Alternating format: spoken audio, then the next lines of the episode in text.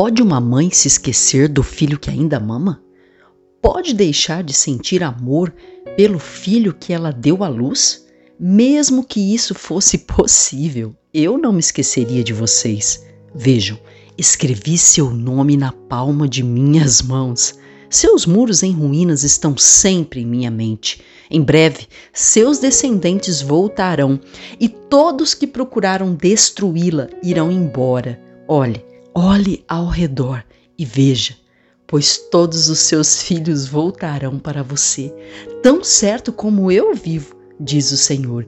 Eles serão como joias e você se enfeitará com eles, como uma noiva se enfeita. Que palavra poderosa essa de Isaías 49 nós precisamos, nesses dias tão difíceis, nós precisamos confrontar toda a mente de escassez, todo pensamento de que não vai dar certo, pensamentos de falta de esperança, de fé, nós precisamos confrontar. Se você é pai, se você é mãe, fica muito mais fácil fazer esse confronto, porque se você consegue amar o seu filho, mesmo sendo imperfeito, a ponto de fazer qualquer coisa por ele, sem que ele peça muitas vezes, sem cobrar nada. Muito mais Deus quer fazer por você. Mas sabe o que paralisa o braço de Deus? A incredulidade. Você sabia que Jesus não pôde fazer muitos milagres na sua própria terra porque os seus próprios conterrâneos não creram? Então, hoje mesmo, o seu milagre pode estar sendo barrado exatamente pela falta de fé.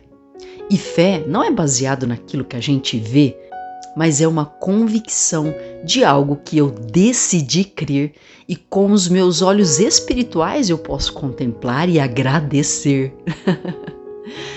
Você consegue, ao invés de pensar no seu problema, inverter e pensar na solução e imaginar tudo pronto e agradecer por algo que você não viu com os olhos naturais, mas pela fé, com os olhos espirituais, você já vê a solução. Fé é isso, é a convicção de algo que eu acredito de todo o coração. E hoje nós precisamos desse tipo de fé que agradece, que acredita mesmo antes de ver o resultado. Você já parou para pensar como é triste para um cônjuge, uma mulher ou um homem que não pode confiar no seu cônjuge, no seu marido, na sua esposa? Como é triste! Será que Deus não olha para nós dos altos céus e também não fica triste por ter deixado a palavra de Deus e tantas histórias verídicas de sucesso? São tantas as histórias, são tantas. Mas Será que ele não se entristece quando, mesmo tendo escrito todas essas histórias e feito cada uma delas acontecer exatamente para testemunho para tempos vindouros, e nós simplesmente agora, simplesmente esquecêssemos de tudo como se nós tivéssemos tido um Alzheimer espiritual e simplesmente a gente se embebeda de toda a realidade, se esquecendo das palavras de vida.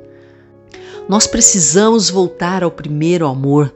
E sabe qual é o primeiro amor? Não é aquele primeiro amor que você vai à igreja e se arrepende, não.